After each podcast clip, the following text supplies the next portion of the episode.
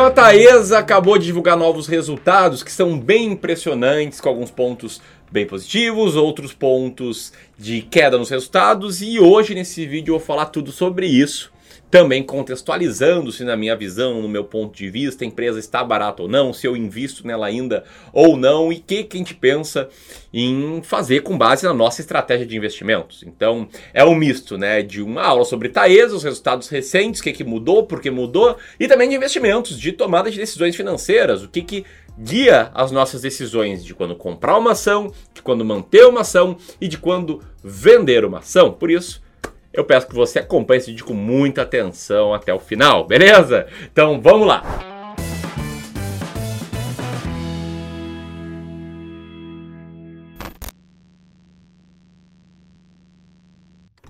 Bom, antes de mais nada, uma pergunta. Você é acionista de Taesa atualmente? Comenta aqui embaixo para eu saber e para a gente ver a opinião de outros clubistas. E antes de começar aqui falando sobre a empresa e depois sobre os resultados dela e depois sobre o que, que muda com as suas ações, deixa eu dar um recado rápido do nosso patrocinador. Mas antes ouçamos nosso patrocinador.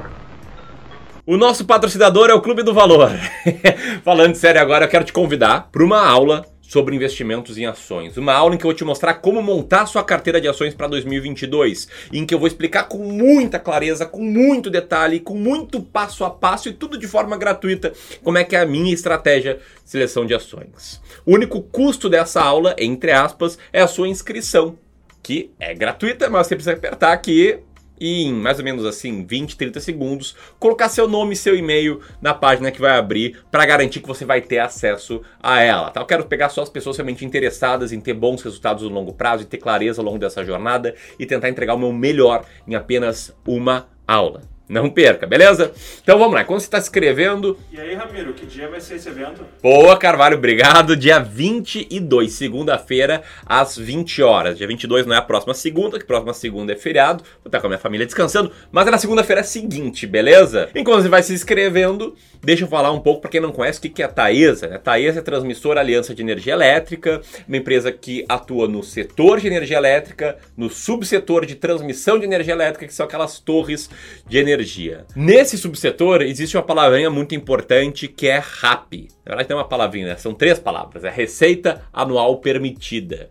E a Taesa é uma das maiores empresas em termos de receita anual permitida, tendo atualmente 11 mil 11.600 quilômetros de energia em operação, quase 2 mil em construção, 97 subestações, presença em 18 estados no Distrito Federal, que nem mostra esse gráfico aqui, e tem um prazo bastante adequado das suas concessões, que vai, que vai ou que vão de 2030 a 2049, com um prazo médio de 15,2 anos. Eu falo isso por quê? Porque isso mostra que é um business bastante previsível. Vai comparar com outras empresas listadas na bolsa, esse aqui é um case bem mais previsível e essa característica faz com que a empresa tenha liberdade de distribuir mais dividendos. O payout da Taesa, por exemplo, como você pode ver na tela agora, sempre costuma ficar na faixa dos 90%. E o que é payout? É o quanto a empresa distribui do seu lucro. O payout de 90% significa que a cada 100 reais que a empresa lucra, ela distribui 90 para os seus acionistas. E atualmente, os dividendos da Taesa, pagos nos últimos 12 meses, correspondem a, a um dividend yield de 12%. E como você pode perceber nesse gráfico, o dividend yield da Taesa ele sempre foi elevado, porém está mais alto do que na série dos últimos três anos, muito por conta da alta do IGPM, que guia aí os contratos da empresa. Então, um IGPM em alta, né, nos últimos 12 meses o IGPM foi muito alto, fez com que a Taesa tivesse um lucro maior e repassasse lucro para os seus acionistas. Em outras palavras, um dividend yield atual de 12% não é uma garantia de um dividend yield futuro de 12%, embora o business seja bastante previsível, como eu acabei de falar. E bom, a Taesa atualmente possui 143 mil investidores pessoas físicas e 408 investidores pessoas jurídicas. Agora vou falar um pouco sobre as ações da Taesa, que está falando só da empresa, né? Mostrei um pouco ali do dividend yield, até que faz parte da relação das ações da empresa. Mas antes de te responder se, porra, se eu sou acionista de Taesa, se eu tenho ela, se eu, se eu tenho, pretendo manter ou vender, eu preciso fazer um gancho com a minha estratégia de seleção de ações. Eu sou um investimento em valor, investimento em valor profundo, que é uma filosofia de investimentos também chamada de Deep Value Investing. E mais do que isso, eu gosto de estratégias quantitativas que levam uh, em consideração apenas análise de dados. E o que, que eu olho aqui para selecionar uma ação e para decidir se eu mantenho ou não uma ação que eu tenho? É uma paradinha chamada Earning Yield, que nada mais é do que o lucro operacional da empresa dividido pelo Total Enterprise velho. E essa lógica de earning yield, essa lógica de como chegar na lista para saber quais ações comprar e para também entender né, quando manter e quando não manter uma ação, eu vou ensinar na aula do dia 22 de novembro, como eu já bem antecipei. Porque se fosse falar aqui, putz, esse vídeo aqui fica um vídeo muito longo, iria fugir um pouco do tema. Então, quem quiser saber mais, vamos lá comigo no dia 22. E aí, até a divulgação dos resultados, a Taesa, no meu método, olhando as empresas com maior earning yield, com esses dados até a divulgação dos resultados, a Taesa estava na posição número 28 no nosso ranking, nosso ranking que é atualizado mensalmente, estudo que a gente faz aqui no Clube do Valor, com earning yield de 21%.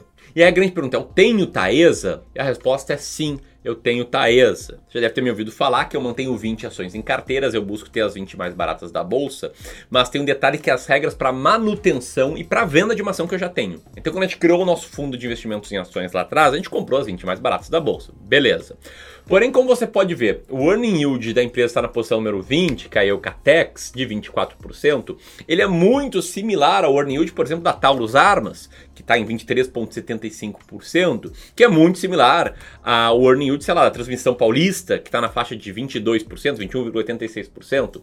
E essas pequenas diferencinhas de 1, 2, 3% em earning yield são diferenças que acontecem às vezes até no dia a dia, quando uma empresa cai 10, 15% a cotação, ela aumenta um pouco o earning yield. Quando a empresa divulga resultados novos, aí sim ela muda um pouquinho mais o earning yield. Então o que, que a gente faz? A gente monta a carteira com 20 ações baratas, a gente faz rebalanceamento trimestralmente e na hora do rebalanceamento a gente decide por vender aquelas que estão abaixo da posição número 40, que é a nossa margem de segurança para manter uma ação em carteira. Quando a gente comprou Taesa, ela estava entre as 20 primeiras, então a gente mantém ela e sim, se tem novos aportes, como a gente busca ter um peso igual em cada, em cada ação, a gente compra um pouquinho mais. Porém, a gente está em meio à temporada de resultados, então earnings yields podem mudar consideravelmente algumas empresas. Coisa que eu vou explicar melhor na aula do dia 22, mas só para tentar conectar o conteúdo desse vídeo com a nossa tomada de decisão. Beleza?